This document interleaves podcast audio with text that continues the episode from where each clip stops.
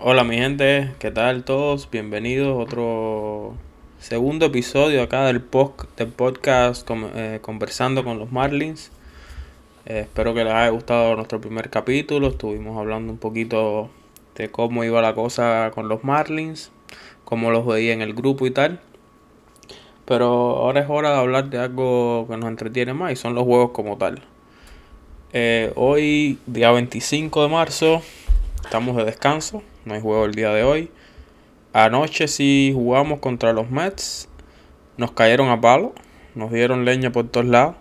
Pero vamos a hablar un poquito del juego. Vamos a hablar de lo, de lo que pasó. También algunas noticias que salieron por parte del equipo el día de ayer. Así que tenemos cositas que hablar. Y sin más, quería comenzar, como les dije, dándole las gracias a todos los que vieron el primer podcast. Estoy empezando en esto, así que tengan un poquito de paciencia. Van a haber errores, van a haber cositas. Pero espero que les, les esté gustando. El juego de ayer eh, empezamos bien. Empezamos bien.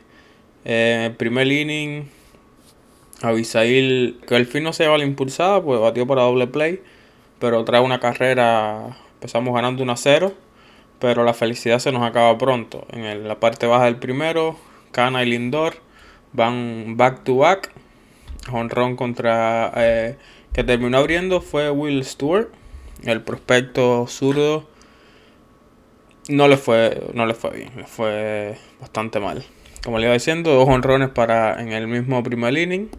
Después en el tercero, Escobar impulsa una carrera con un hill. Y luego en el mismo inning, con las bases llenas, JT Davis mete un doblete Trae tres más, el juego 6 a 1 en el tercero. Ya ahí se nos había ido un poco de las manos. Luego en, ya en el quinto, Lindor, otro doble. Él trae otra carrera más, 7 a 1 el juego en ese momento ya. Astudillo que también impulsa dos carreras con un doble en el séptimo. Y nos pega un poquito 7 a 3. Y en el mismo séptimo, cada vez que hacíamos carrera, venían a tener nos a nosotros. En el mismo séptimo, Reynolds, eh, un fly de sacrificio, anota una carrera. Vamos a estar hablando de ese inning, puede ser ni lo pichó Iván López. Y en el octavo nos meten otro honrón, Francisco Álvarez. Y así termina el juego, 9 por 3, perdemos contra los Mets. Pero bueno, primero que nada, lo, bueno del juego así es que las carreras se le hicieron a, la mayoría de las carreras se le hicieron a pitchers que no deben hacer el equipo. Eh, los pocos pitchers que picharon ayer, que, que sí deben estar ahí en contención para el equipo, picharon bastante bien. Que es el caso de Bass, es el caso de Oker, quizás esté en contención a pesar de que le metieron el honrón. Eh, Bender pichó bien. Joan López tuvo sus problemitas, y vamos a hablar de eso. Pero los demás pitchers no van a ser el equipo. Stewart no está para hacer el equipo de grandes ligas. Lo, lo ponen. No, él no iba a ser el que iba a empezar ayer tampoco, pero por cuestiones de la lluvia y tal, termina empezando contra una alineación de los Mets bastante fuerte y, lo reventaron. Le dieron leña por todos lados. Pero bueno, como les decía, los pitchers que deben estar en el equipo de grandes ligas hicieron su trabajo bastante, bastante bien. Eh, cositas del juego. Bueno, eh, como decía Iván López, pichó el séptimo inning, termina eh, permitiendo una carrera. le dan un solo hit, que es algo bueno, pero lo que más me asusta con Joan López son las bases por bola. Ayer vino y dio dos, no, tenía mucho control. Y es lo más preocupante de él. Si Joan López puede coger control y puede y no permite tantas bases por bolas, eh, sin lugar a duda puede hacer el equipo y pichar bien desde el bullpen. Tiene una recta bastante fuerte, buen slider. Lo que necesita es control, el muchacho. Bender lució bastante bien ayer también, no le hicieron nada. Poncha uno en un inning. Eh, Bass si le dan dos hits. También poncha uno Bass. Sabemos que es alguien que le gusta un poquito el, el drama. y que venga 1, 2 y 3 es complicado. Bastante bien pichó, la verdad. En cuanto hacia noticias que salieron de ayer, ya dejando un poquito lo que es el juego. Eh, nos llega la noticia que para mí es bastante buena, que Monte Harrison se queda con el equipo. Eh, va a ir a AAA, no, ya no está en los 40. Ningún equipo lo reclamó en la asignación de los Marlins. Me parece genial, sobre todo los Marlins que aún no tienen un centerfield ni siquiera para el equipo de grandes ligas, un centerfield verdadero. Y una lesión, todos los equipos van a tener lesiones, son 162 juegos. Y tener a Monte Harrison en los files, en el peor de los casos lo suben. Y un, buen robador de base, rapidísimo, buena defensa, tremendo brazo. Me parece que, que me alegra mucho que se haya quedado. Me parece que haberlo perdido así hubiera sido algo estúpido también. Así que buenas noticias por esa parte. Hoy estamos de descanso, mañana vamos el juego va a estar va a ser transmitido, juegan con los Cardenales. Eh, debe ser un juego bueno, deben jugar bastante gente, dado que hoy no, hoy no está jugando nadie.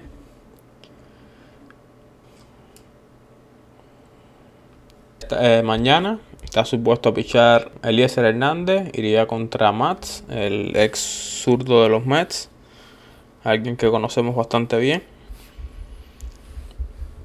Debe jugar, no sé si Soler hará, su debut mañana. Ya me imagino que empieza a jugar pronto, pues con entre una cosa y otra, sprint ya se está acabando. Ya lo que queda para que empiece la temporada no es nada. Lo que es algo genial. Otra cosita de las que quería hablar con ustedes es hoy eh, Cristina de Nicola, la, la muchacha que trabaja con los Marlins, haciendo entrevistas y cosas así, saca un artículo que eh, trata de predecir ¿no? quiénes son los que van a ser el roster inicial, la nómina inicial de, los Marlins. Salió también una noticia que se estaba hablando y junto con lo de la regla del corredor en extra y esas cositas, se está hablando de que quizás pongan 28 jugadores para empezar, o sea, dos jugadores extra para cada equipo para empezar el año lo cual eh, permitirá a los Marlins, yo lo más seguro que vayan con un, eh, con un relevista además y algún jugador eh, de cuadro. Eso va a ser bueno para esos jugadores que, están ahí ¿no? En, a punto, pero obviamente no van a usar ese puesto para un prospecto, algo así, para tenerlo sentado en el banco por gusto. En el caso de el artículo de esta muchacha. Ella pone que los catchers eh, iniciales serían Jacob Stallings y Alex Jackson. Ahí no tengo ningún, ningún problema. Yo también creo que esos dos van a ser los catchers que comienzan. Alex Jackson el año pasado no batió muy bien. Se ponchó bastante. Tiene un muchacho que tiene poder.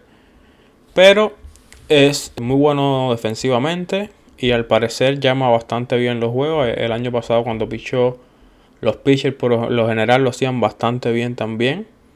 Así que eso es algo que para un segundo queche es muy bueno. Moviéndonos para primera base.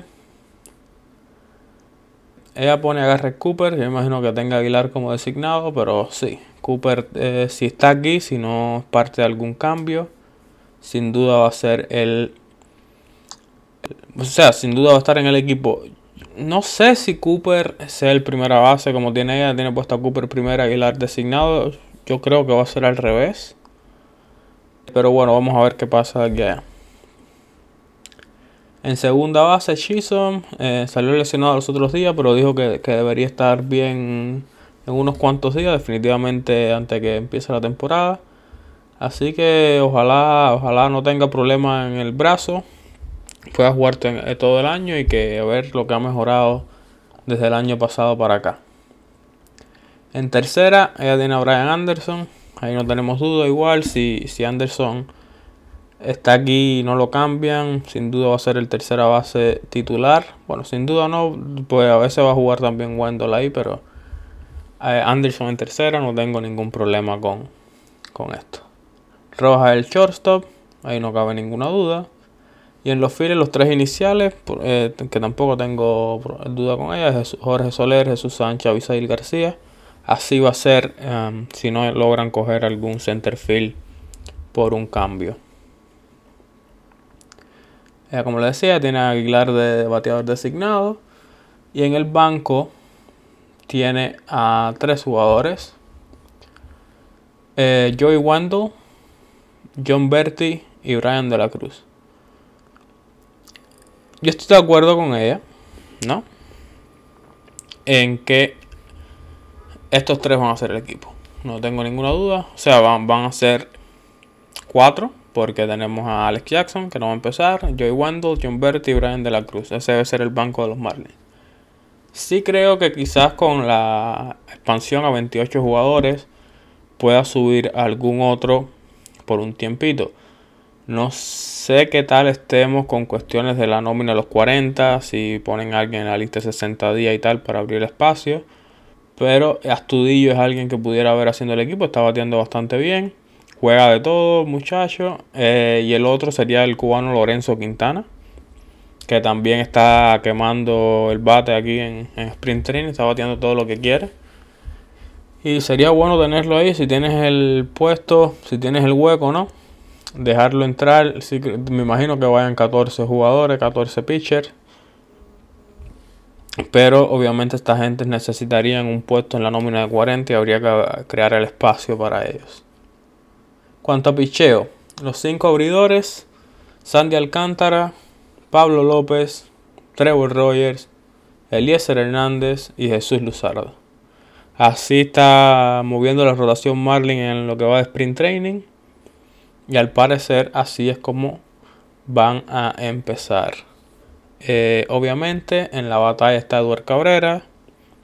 Sixto va a estar fuera hasta mitad de temporada.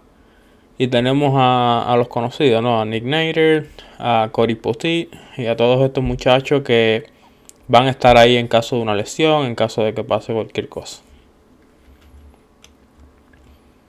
En cuanto al bullpen, ella pone a 10 relevistas. Para mí son demasiados, yo creo que 9 van a ser el equipo.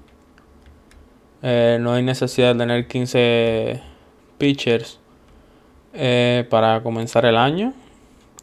Pero bueno, ella pone a Dylan Floro, obviamente eh, debe ser el cerrador para empezar el año. Anthony Bender, tampoco ninguna duda ahí. Anthony Bass, le estamos pagando unos cuantos millones, así que debe estar ahí. Richard Blair, lo acabamos de extender. El zurdo va a estar ahí. Y ahora empezamos a la parte de las batallas. Ella tiene a Steven Oker. Eh, Oker, yo creo. O sea, primero, ok, para no dar tantas vueltas. Yo creo que los que van a empezar en el equipo, o sea, yo digo que van a ser 14, por lo tanto uno menos. Para mí sería Dylan Floro cerrador, Anthony Bender, Anthony Bass, Richard Blair, hasta ahí estamos de acuerdo. Yo creo que Zach Pop hace el equipo, yo creo que Luis Head hace el equipo. Ah, Joan López quisiera que hiciera el equipo, pero eh, tiene que pichar bien en lo que va, queda de sprint training. Pero esperemos que haga el equipo. Y un nombre que ella no tiene y que yo creo que debe hacer el equipo es Holloway. Holloway eh, el año pasado del bullpen pichó tremenda pelota. Tremenda pelota. No sé por qué ella no lo pone.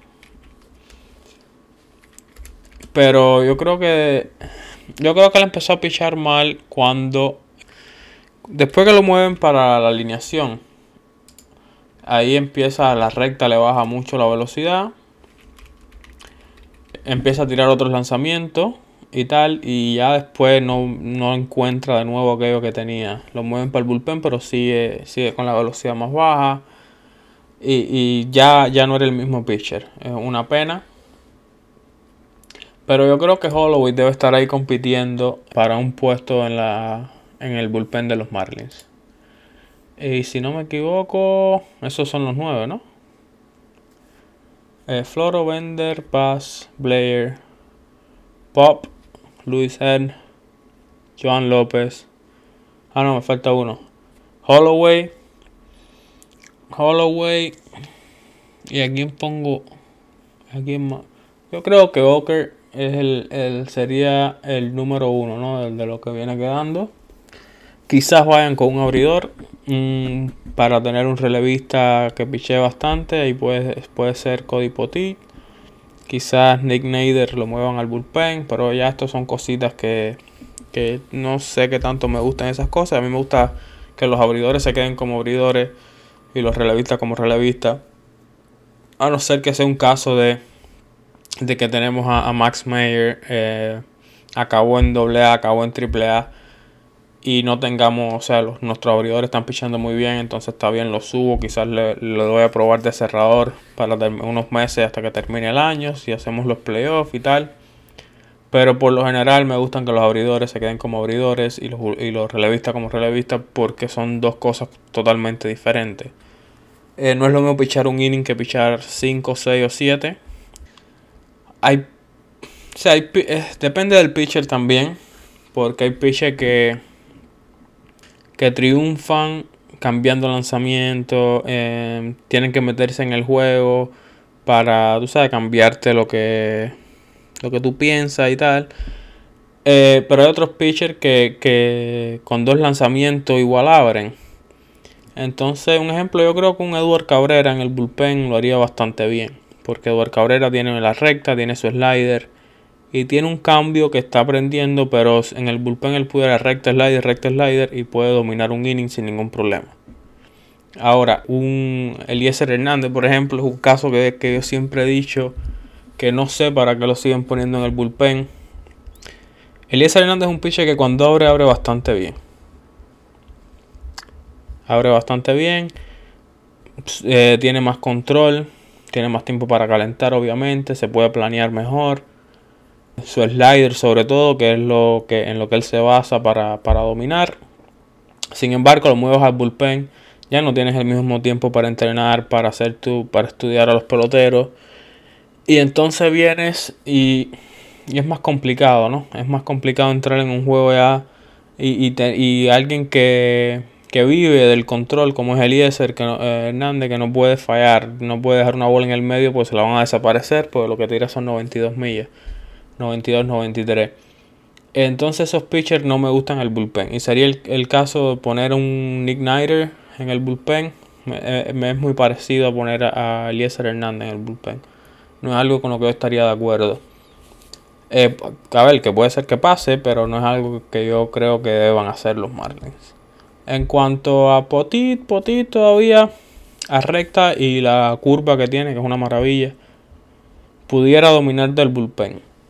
Eh, de hecho, no creo que sea mala idea que Potit empiece en el bullpen. Ya que va a ser complicado que él pueda abrir este año porque tiene mucha gente por delante. Obviamente ahora si una lesión en la rotación, el número uno para subir es Eduardo Cabrera. Eh, Max Mayer en algún punto de este año va a estar para subir. Neider está ahí para subir. Y así. Entonces para Potit es un poco complicado. Eh, yo creo que sí, quizás sea buena idea probarlo en el bullpen y ver qué nos da de ahí. Pero bueno, yo creo que con esto no hay mucho más de que hablar. No han salido muchas más noticias, nada nuevo en que si siguen buscándonos centerfield. Yo me imagino que siempre tengan un oído abierto para cualquier cosa que pase.